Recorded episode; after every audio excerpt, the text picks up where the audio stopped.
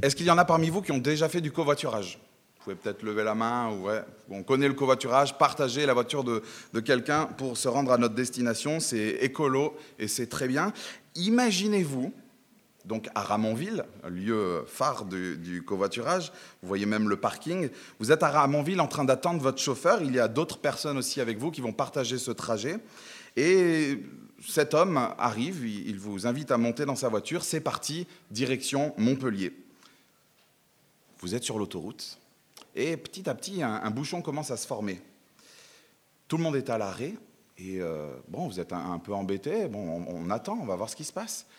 Et là, vous voyez votre chauffeur qui lève la main, et qui d'un coup lève toutes les voitures qui sont devant lui, il les maintient en l'air, et il passe en dessous. Vous arrivez de l'autre côté du bouchon et vous découvrez l'accident qui a bloqué toute la circulation. Une voiture est sur le bas-côté et votre chauffeur prend la voiture, la remet sur ses quatre roues. Les pompiers ont du mal à sortir les enfants qui sont bloqués à l'arrière. Ils déforment la carrosserie pour les aider à sortir les enfants de, euh, de ce piège. Quelle serait votre réaction? Vous êtes dans la voiture. J'ai l'impression qu'il y aurait deux types de réactions. Certains voudraient quitter la voiture immédiatement. S'il te plaît, laisse-moi sortir, même ici au bord de l'autoroute ou aux prochaines sorties. On ne voudrait plus rien avoir à faire avec, avec cet homme. Et d'autres, peut-être, se diraient Bah non, moi je reste dans la voiture. Il peut rien m'arriver, enfin c'est parti, rien ne va m'empêcher d'arriver jusqu'à Montpellier, je lui fais confiance, on est sécure. Mais en tout cas, ce qui est sûr, c'est que tout le monde dans cette voiture serait choqué et se poserait la question, qui est ce gars?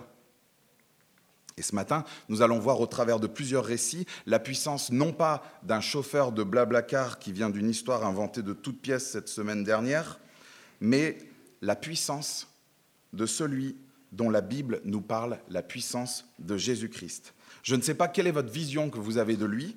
Est-ce que d'ailleurs vous vous êtes déjà fait votre propre opinion de qui est Jésus? Et le meilleur moyen pour cela, ce n'est pas de scroller notre fil d'actualité Facebook, de regarder les infos ou les scandales, les reportages France 3 ou encore Zone interdite, ou même la vie de certaines personnes qui se disent être chrétiennes mais qui ne le sont que des lèvres. Le meilleur moyen pour se faire sa propre opinion de qui est cet homme, c'est de regarder à la source, c'est de regarder dans la Bible, de mettre ses préjugés de côté et de laisser parler ce livre qui nous révèle qui il est. Et c'est ce qu'on va faire ce matin. Nous allons euh, lire et voir la puissance de Jésus face à quatre situations tristes, désespérées, quatre récits, quatre peurs. Et nous allons voir que ce Jésus redoutable mérite et récompense notre foi. Si vous voulez prendre des notes, vous avez donc ces trois points dans, dans, dans le bulletin. On va voir donc l'homme face à ses peurs. Et deuxièmement, Jésus face à nos peurs. Et enfin, nous verrons notre réponse face à cette révélation de qui est Jésus dans ce dernier point, l'homme face à Jésus. L'homme face à ses peurs, Jésus face à nos peurs, et enfin l'homme face à Jésus. C'est parti avec ce premier récit, donc verset 22. Un jour, Jésus monta dans une barque avec ses disciples, il leur dit, Passons sur l'autre rive du lac. Et ils partirent. Pendant qu'ils naviguaient, Jésus s'endormit. Un tourbillon s'abattit sur le lac, la barque se remplissait d'eau et ils étaient en danger. Ils s'approchèrent et le réveillèrent en disant, Maître, maître, nous allons mourir. Il se réveilla et menaça le vent et les flots. Ceux-ci s'apaisèrent et il y eut un calme plat. Puis il leur dit, Où est votre foi? Saisis de frayeur et d'étonnement, ils se dirent les uns aux autres, Qui est donc cet homme? Il donne des ordres même au vent et à l'eau, et ils lui obéissent. Que se passe-t-il ici? Nous sommes dans une barque, Jésus avec ses disciples en pleine tempête, et la situation tourne au drame. Littéralement, des hommes crient à l'aide parce qu'ils vont mourir. Est-ce que vous savez qui c'est qui est dans cette barque? Des marins pêcheurs professionnels. Nous l'avons vu au chapitre 5 avec cette pêche miraculeuse pour ceux qui, étaient là. Ce sont des gaillards. Il y a au moins Simon, Jacques et Jean, des marins pêcheurs professionnels. Vous savez, ce genre de gars, ils ont des bras comme des cuisses à force de tirer des filets remplis de poissons. Ce sont des gaillards. Mais là, c'est la panique à bord. C'est la panique à bord, le bateau se remplit, impossible d'écoper toute l'eau qui commence à faire euh, couler la barque, ils vont mourir. Quand la nature se déchaîne, et nous le savons, personne ne fait le malin, personne ne peut rien faire. En fait, on sait tous que face à la nature, c'est perdu d'avance. Donc voilà cette première situation désespérée, cette première peur de la nature qui prend le dessus. Deuxième situation, deuxième récit, deuxième peur. Est-ce que vous voulez faire des cauchemars? Ne lisez pas ça à vos enfants avant de se coucher. Lisez ce verset 27. Lorsque Jésus fut descendu à terre, un homme de la ville vint à sa rencontre. Il avait des démons depuis assez longtemps. Il ne portait pas de vêtements et n'habitait pas dans une maison, mais dans les tombeaux. Ce pauvre homme se fait malmener depuis des années. Il est pris, il souffre, il est sous l'influence de démons, sous l'influence du mal. Et impossible, impossible de calmer cet homme. Même les chaînes que certains avaient réussi à lui mettre aux pieds, aux poignets, il les rompait. Verset 29. Cet homme souffre. Il est coupé de tout. Il est isolé. Il erre nu, sans logement, au point d'être même caché à dormir dans des cimetières, dans des tombeaux. Est-ce que vous avez déjà rencontré une personne dans une situation tellement désespérée que vous êtes totalement dépassé? Vous entendez la personne vous parler, vous, essayez de l'aider, mais vous voyez juste en fait vos limites. Vous êtes triste et vous vous sentez totalement impuissant. Vous dites, je ne peux rien faire devant une situation comme ça. Et c'est ce qui se passe ici. Et ce n'est pas une personne, mais c'est un village entier qui se sent démuni devant la situation de cet homme. Troisième situation, maintenant troisième récit, troisième peur, verset 43. Or, il y avait une femme qui souffrait d'hémorragie depuis 12 ans. Elle avait dépensé tout son bien chez les médecins, mais aucun n'avait pu la guérir. Ce n'est pas la petite euh, angine passagère, ça fait 12 ans. 12 ans que cette femme est malade, qu'elle court de rendez-vous un rendez-vous, qu'elle va de médecin en médecin sans jamais trouver de solution, de spécialiste en spécialiste, et elle a déjà dépensé tout son argent. Une femme fatiguée de sa maladie, ruinée. Personne n'a jamais pu rien faire pour elle. Vous connaissez sûrement, vous en avez dans votre entourage, des personnes euh, qui sont transférées de service en service, de spécialiste en spécialiste, qui vont de faux espoirs en faux espoirs fatigué de ne rien voir qui avance. Aucun traitement ne marche. Et quel est le constat? Le désespoir, la tristesse, l'impuissance. Nous sommes démunis devant la maladie. Pourquoi est-ce qu'on se souhaite tous la santé le 1er janvier? Quelle est la phrase qui, suit juste ça? Bonne santé, hein, c'est, le plus important. Hein c'est la base. Pourquoi? Parce qu'on sait que, en fait, la maladie, c'est l'horreur. C'est horrible. Et c'est ce que vit cette femme depuis 12 années. Et en plus de tout cela, il faut savoir qu'à l'époque, elle était considérée comme impure à cause de ses saignements. Si quelqu'un la touchait, il devenait lui aussi impur. Cette femme est atteinte dans son estime d'elle. Quelle gêne, quel complexe, quelle culpabilité. C'était cette troisième peur, la maladie. Quatrième et dernière peur, une réalité que nous redoutons tous. Et cette réalité, elle met tout le monde d'accord. Et elle nous questionne, tous, à un moment donné de notre vie. D'ailleurs, nous avons inventé plein de choses pour ne pas en parler, pour l'occulter, mettre ça de côté. Cette quatrième peur vers laquelle nous allons tous, la mort. Versets 41, 42, puis 49-56, mais Jairus, un chef de la synagogue, un homme haut placé, un noble, qu'est-ce qu'il fait? Il se jette aux pieds de Jésus. Verset 42, lisez avec moi. Pourquoi se jette-t-il aux pieds de Jésus? Parce qu'il avait une fille unique d'environ 12 ans qui était mourante. Sa petite puce. 12 ans, qui avait toute la vie devant elle, elle est sur le point de mourir. Un papa va perdre sa fille. Qu'est-ce qu'il y a de plus triste que cela? Qu'est-ce qu'il y a de, plus horrible? Et c'est pas normal. Et on se dit tous ça quand on voit un enfant partir avant les parents. On se dit c'est pas logique, c'est pas l'ordre normal. C'est anormal. Vous imaginez perdre votre fille de 12 ans? Vous savez, peut-être que pour bon nombre d'entre vous, ce, bouquin, ce récit ce matin qui nous parle de Jésus, ce sont des fables, des petites histoires. Oh, on vient de lire le, le Marvel du premier siècle. C'est une fiction. Et pour d'autres, ces écrits sont dignes de confiance. Et ce qui nous mettra tous d'accord, c'est que les ennemis, les situations qu'on rencontre dans ce texte, elles font partie de notre quotidien, elles font partie de notre entourage et elles font partie de notre vie. La nature qui se déchaîne, le monde invisible, les démons, le mal sous toutes ses formes, la maladie et notre dénominateur commun à tous ce matin, la mort. Quelle est, vous, votre situation désespérée?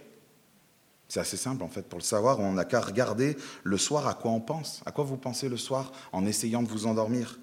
Qu'est-ce qui vous tracasse? Qu'est-ce qui occupe vos pensées? Qu'est-ce qui vous angoisse? Qu'est-ce qui vous fait peur? C'est peut-être la peur de se retrouver dans la dèche, dans la misère financière, ou de vous retrouver isolé? À cause d'une galère, à cause d'une addiction, la peur de voir votre maladie s'aggraver. Quelle est votre phobie? Quelle est votre crainte pour l'avenir? Pour la santé de qui est-ce que ce matin tu te fais du souci? Pour la perte de qui est-ce que ta vie n'aurait plus aucun sens? Je ne sais pas d'ailleurs ce que vous avez mis en place pour tout cela. Quels sont les sauveurs en ce moment que vous essayez de, que vous essayez, vous essayez de mettre en place. Quels sont vos sauveurs? Mais ce matin, dans ce texte, nous voyons hommes et femmes qui se jettent aux pieds d'une personne, Jésus-Christ. Est-ce que c'est une béquille qui va leur donner un petit peu d'espoir dans leur vie, qui va apaiser leur, leur souffrance? Que peut-il faire face à nos peurs? Regardons Jésus face à nos peurs. Et dans cette première situation, donc on est dans le deuxième point de vos bulletins, Jésus face à nos peurs, revenons à cette tempête, un équipage de professionnels qui crient au désespoir. Et vous avez vu comment est-ce que Jésus répond face à cette situation? Comment est-ce qu'il réagit? Jésus il ne réagit pas. Il dort. En pleine tempête, verset 24, ils s'approchèrent, lisez-le, verset 24, ils s'approchèrent et le réveillèrent en disant, Maître, Maître, nous allons mourir. On est en plein milieu d'une tempête et Jésus pionce. L'homme, lui, panique, il voit ses limites, la nature se déchaîne, lui, Jésus, ça le berce. Pourquoi cela? Regardez, parce qu'en une parole, Jésus est capable d'apaiser le vent, d'apaiser les eaux. Verset 24. Il se réveilla et menaça le vent et les flots. Ceux-ci s'apaisèrent et il y eut un calme plat. Vous voyez pourquoi est-ce que la nature n'effraie pas Jésus? C'est simple, parce que la nature lui obéit. C'est du jamais vu jusqu'à présent. Et les, disciples, ils peinent à réaliser ça. Ils sont qui on a déjà vu calmer les eaux, lever les eaux, les refermer. Qui dans l'histoire a déjà fait ça, maîtriser les éléments? Dieu lui-même. Ils sont en face du Dieu créateur et ils peinent à le réaliser. Et verset 25, il leur dit, où est votre foi? Et cette question, elle est, elle est extraordinaire, cette question. Vous y avez déjà réfléchi, je ne sais pas si vous avez déjà lu ce texte. Cette question est extraordinaire. Ça veut dire quoi? Qu'avec la foi, avec la foi, on pourrait ne pas avoir peur en plein milieu d'une tempête. Ça voudrait dire qu'avec la foi en Jésus, on pourrait être serein alors qu'on va mourir, alors qu'on sent qu'on va mourir. Et quand on réfléchit à cette question de Jésus, là on comprend la question des disciples, qui lui pose au verset 25. Saisis de frayeur et d'étonnement, ils se dirent les uns aux autres, Qui est donc cet homme? Il donne des ordres même au vent et à l'eau, et ils lui obéissent. Est-ce que Jésus répond à cette question? Pas du tout. Il les laisse méditer et il nous laisse, nous aussi, méditer. Continuons donc à regarder comment est-ce que Jésus réagit à nos peurs. Deuxième peur, cet homme malmené par de mauvais esprits qui fait flipper tout un village et qui en même temps nous rend tellement tristes quand on réalise l'isolement de cette personne, sa condition, son esclavage. Et quelle est sa réaction à lui quand il est devant Jésus? Quelle est la réaction de cet homme qui est devant celui que nos journaux nous présentent comme un, philosophe à la pensée brillante, le Che Guevara du premier siècle, un sage? Comment est-ce que cet homme réagit quand il est devant Jésus? Verset 28. Quand il vit Jésus, il poussa un cri, se jeta à ses pieds et dit d'une voix forte, Que me veux-tu, Jésus, fils du Dieu très haut? Je t'en supplie, ne me tourmente pas. Et verset 30, Jésus lui demanda, Quel est ton nom Légion, répondit-il, car de nombreux démons étaient entrés en lui. Il suppliait Jésus de ne pas leur ordonner d'aller dans l'abîme. Il y avait là sur la montagne un grand troupeau de porcs en train de chercher à manger. Les démons supplièrent Jésus de leur permettre d'entrer dans ces porcs. Il le leur permit. Quelle est sa réaction devant Jésus? C'est le comble, ce multi-démon ouvrier de Satan qui tourmente cet homme depuis tellement d'années et est en train en fait de supplier Jésus, lui, de ne pas le, tourmenter. C'est le, le tourmenteur tourmenté. Satan, celui qui traumatise, qui effraie les hommes, sait qui il a devant lui et il sait qu'il a le Fils du Dieu très haut et il le supplie. Bon, j'avoue que sa demande est un peu particulière que je pourrais avoir la permission de rentrer dans des cochons, s'il te plaît? Je vois, je vois pas ce qu'il y a d'anormal ici. Imaginez les gardiens des cochons. Ils voient tous leurs troupeaux en mode suicide collectif se jeter d'une falaise, tous d'un coup. Qu'est-ce qu'il faut comprendre? Qu'est-ce qu'il faut comprendre de ces cochons qui se jettent d'une falaise? Le texte ne nous dit pas grand-chose, mais ce qui est sûr, c'est que ces cochons sont une illustration et ils nous montrent que la délivrance que Jésus opère elle est visible et elle est immédiate. Ils sont un témoignage visible et clair pour tout le monde de l'œuvre de Jésus. Et d'ailleurs, les, gardiens, ils sont choqués et ils s'enfuient raconter cela à tout le monde au verset 34. Et donc, verset 35, lisez avec moi, tout le monde débarque. Les gens allèrent voir ce qui était arrivé. Ils vinrent vers Jésus et trouvèrent assis à ses pieds l'homme dont les démons étaient sortis. Il était habillé et dans son bon sens. Jésus transforme.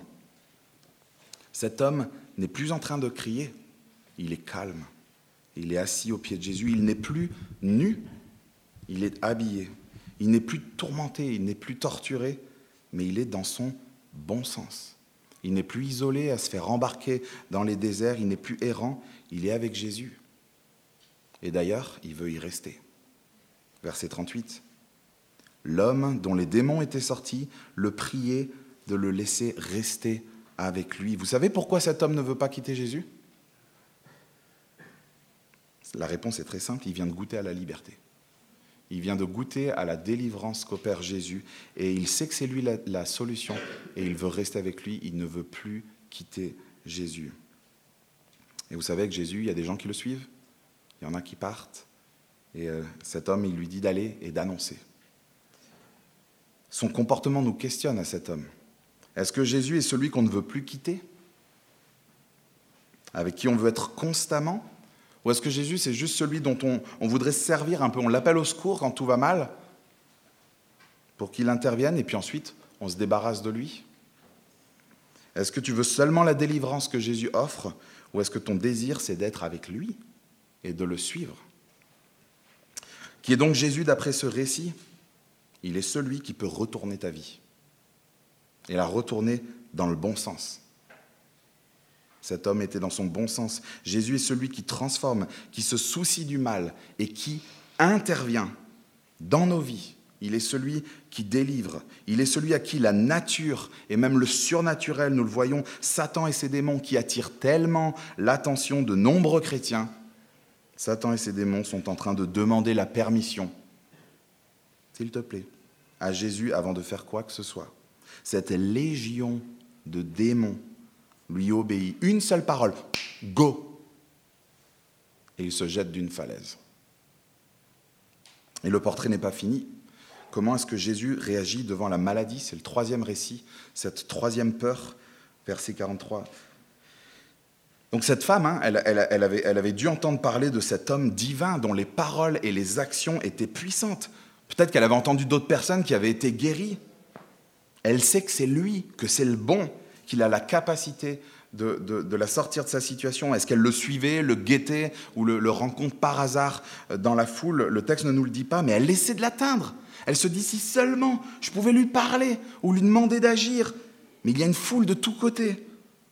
Si seulement je ne pourrais juste, juste le toucher. Et c'est ce qu'elle arrive enfin à faire au verset 44. Elle s'approcha par derrière et toucha le bord du vêtement de Jésus. Son hémorragie s'arrêta immédiatement. Rien de magique à, toucher le bout d'un vêtement, mais cette femme sait juste que Jésus porte en lui une puissance que personne n'a. Là, là, pour le coup, même pas une parole. Juste à son contact, la maladie s'arrête net. Jésus s'intéresse à chacun de nous, individuellement, à chacune de nos histoires, de vos histoires, de vos situations. Et son but, c'est d'intervenir d'éradiquer le mal. Et il le souhaite tellement, éradiquer le mal, qu'il s'attaque à notre plus grand problème, à l'aboutissement de toutes ces choses en fait, à notre plus grande peur, la mort. Comment est-ce qu'il réagit face à la mort? C'est ce quatrième récit, cette quatrième peur. On l'avait presque oublié, un Jairus, ce papa qui va perdre sa fille. Il s'est jeté aux pieds de Jésus, verset 42 parce qu'il avait une fille unique d'environ 12 ans qui était mourante. Pendant que Jésus s'y rendait, la foule le serrait de tous côtés. Imaginez la joie de Jairus en route vers sa maison avec Jésus. Enfin, j'ai la solution, elle est là.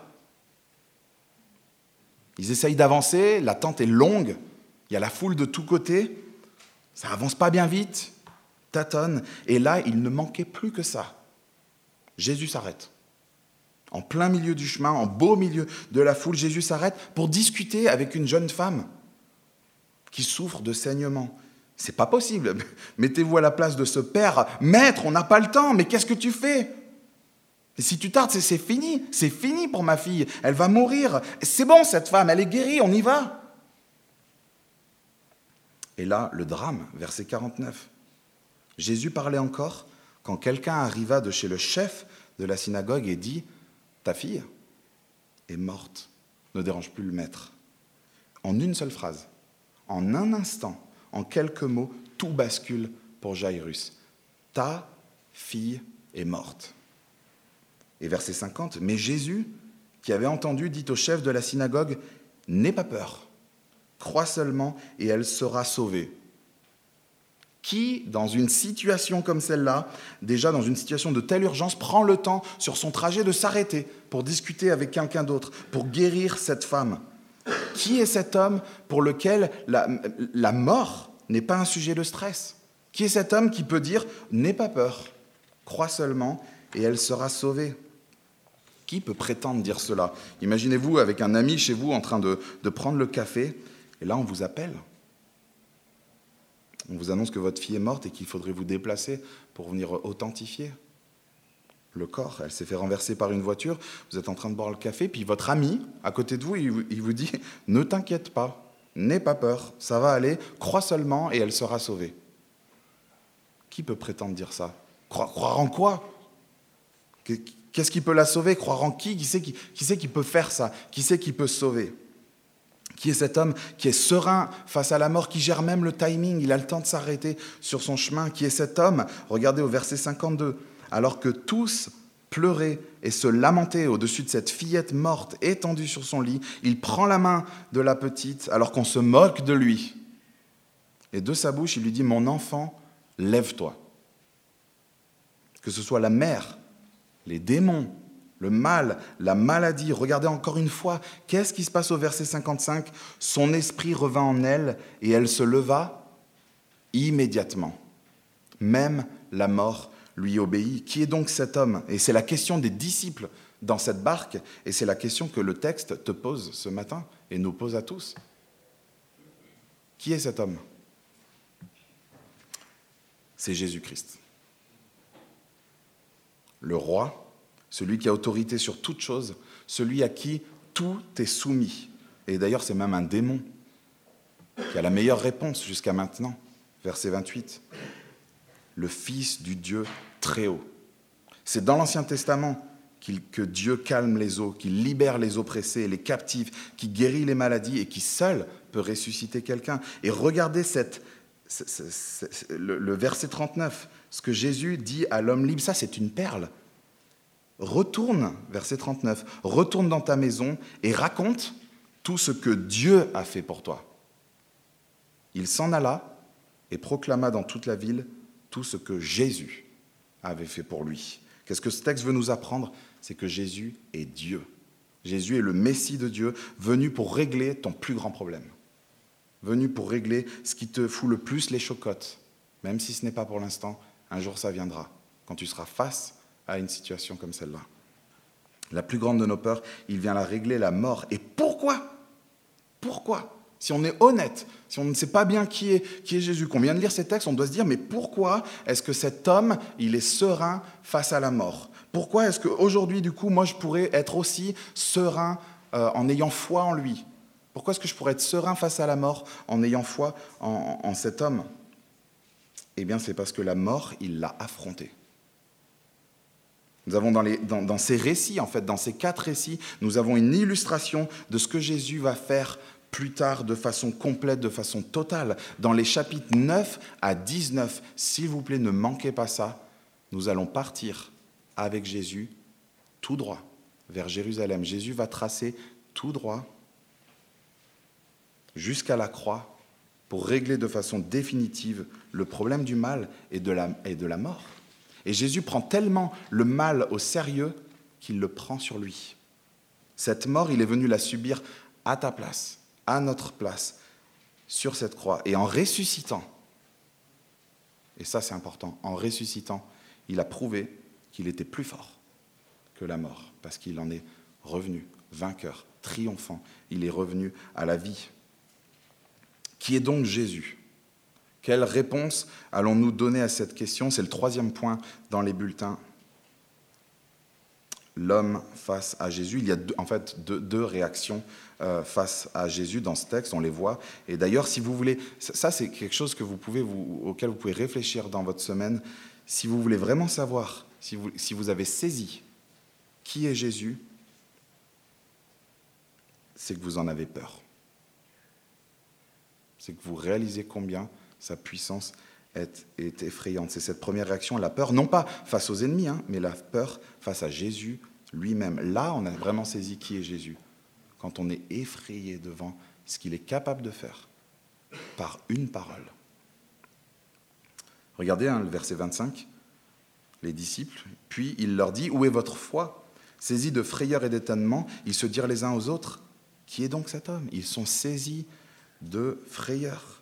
Et notre ami Légion, au verset 28, quand il vit Jésus, il poussa un cri, se jeta à ses pieds et dit d'une voix forte, Que me veux-tu, Jésus, fils du Dieu très haut Je t'en supplie, ne me tourmente pas. Il connaît la puissance de Jésus et il flippe. Les habitants de la ville, au verset 35, les gens allèrent voir ce qui était arrivé, ils vinrent vers Jésus et trouvèrent assis à ses pieds l'homme dont les démons étaient sortis. il était habillé et dans son bon sens. Ils furent saisi de frayeur. Cet homme, ça fait des années qu'ils essayent de l'enchaîner et ils le trouvent calme au pied de Jésus. À la simple vue de ce que Jésus a fait dans la vie de cet homme qui semait la pagaille, ils sont choqués, ils sont effrayés par l'action, la puissance de Jésus. D'ailleurs, verset 37, il demande même à Jésus de s'en aller de chez eux. Pourquoi? Car ils étaient tous, ils étaient pardon, saisis d'une grande frayeur. Mes amis, il est impossible, il est impossible de réaliser qui est pleinement Jésus sans être effrayé par sa présence. Et ce matin, tout comme les, covoitureurs euh, blablacar ou les gens de la ville, en fait, on peut soit demander à Jésus de, partir, parce qu'on ne veut plus rien avoir avec lui, soit en fait on, on réalise que Jésus est effrayant, certes, de puissance et d'autorité, mais que sa puissance et son autorité, il la met au service de notre bien, au service du bien d'hommes et de femmes, peu importe leur situation, peu importe leur peur, peu importe leur phobie. Son autorité, il la met au service de la restauration des vies. Et quand on réalise cela, là, on reste dans la voiture. On reste dans la voiture direction Montpellier. On reste dans la voiture, on se dit, je veux vivre toute ma vie avec cette personne. comme cet homme libéré qui supplie Jésus de, pouvoir rester avec lui. Et la deuxième réaction, c'est celle-là, hein, c'est la foi. La foi, en fait, si vous voulez une définition, c'est placer sa confiance en celui qui est plus fort que toutes nos peurs et qui est plus fort même que la mort parce qu'il l'a démontré. Et on se dit, je fais confiance à cet homme, il gère tout, je peux lui confier ma vie et vivre comme il le demande parce qu'il gère, parce qu'il contrôle tout. Et si tu ne crois pas en Jésus ce matin, que tu te poses des questions, moi je t'en pose une. Quels sont tes sauveurs? Quelles sont les choses dans lesquelles tu te réfugies? Quelles sont tes, pensées, tes activités, les choses dans lesquelles tu te, tu te blottis quand tu n'es pas en paix ou quand tu te sens en danger? Récemment, j'ai pu partager euh, ce qui s'était passé dans ma vie. J'ai donné mon témoignage, ce que Jésus avait fait. Et euh, moi, mon sauveur, c'était le cannabis. Je le partageais dans mon groupe la semaine, mon groupe PEPS. Mon sauveur, c'était le cannabis. Il me permettait de m'évader, de ne plus penser à tout ça et de ne plus flipper. Je cherchais à être en paix. Je cherchais à être zen. Toi, quels sont tes sauveurs? Qu'est-ce qu'ils t'apportent réellement? Prends une balance. Mets-les, tes sauveurs, dans la balance. Et de l'autre côté, mets Jésus dans la balance. Et regarde si tes sauveurs font le poids. Est-ce que tu t'es déjà posé la question de ce qui te retient de faire confiance à Jésus? Qu'est-ce qui te retient en ce moment de faire confiance à Jésus? Est-ce qu'il y a quelque chose pour lequel il ne serait pas assez puissant, d'après ce texte? On aimerait voir des miracles, hein? Ça serait bien plus simple. Et on se dit peut-être, ben moi franchement, devant une eau qui se calme comme ça, go, ah ouais, mais carrément. Et là, je ne le vois pas. Ça serait plus simple qu'il y ait des miracles. Viens la semaine prochaine et tu vas voir encore des hommes qui sont avec Jésus depuis quelque temps qui voient des miracles, les mêmes hommes que dans ce récit, la semaine prochaine, ils vont douter. Ils ont vu Jésus faire tellement de choses et ils vont être devant une foule qu'il faut nourrir. Et ils n'ont même pas le réflexe de venir demander à Jésus. Ils l'ont vu calmer la tempête, libérer un gars, ils l'ont vu ressusciter euh, euh, cette fille, ils l'ont vu stopper immédiatement cette femme atteinte d'hémorragie, et ils se retrouvent devant une foule à nourrir, et ils cherchent une supérette. Venez la semaine prochaine et vous allez voir qu'en fait, ce n'est pas des miracles qu'il faut, c'est juste le réaliser. En fait, ça fait 2000 ans. Ça fait 2000 ans que des hommes et des femmes sont invités à croire en Jésus sans le voir. Alors vous pouvez le voir agir, vous l'avez peut-être vu agir dans la vie des personnes qui vous ont invité ce matin, mais ça fait 2000 ans. Jésus a, œuvré, a fait des miracles pendant trois ans. Ça fait 2000 ans que des hommes et des femmes, et vous ce matin-ci, vous êtes invités à, à placer votre confiance en Jésus, sur la base de sa parole. Et ça fait 2000 ans que Dieu libère des hommes et des femmes. Et des fois, ce n'est pas les situations qui changent. Il y a la maladie. Elle est là. Et elle restera peut-être même. Mais il s'est occupé de la plus grande des choses, de la plus grande de nos peurs. Il s'est occupé de la mort. Qu'est-ce qui te retient de placer ta confiance en lui?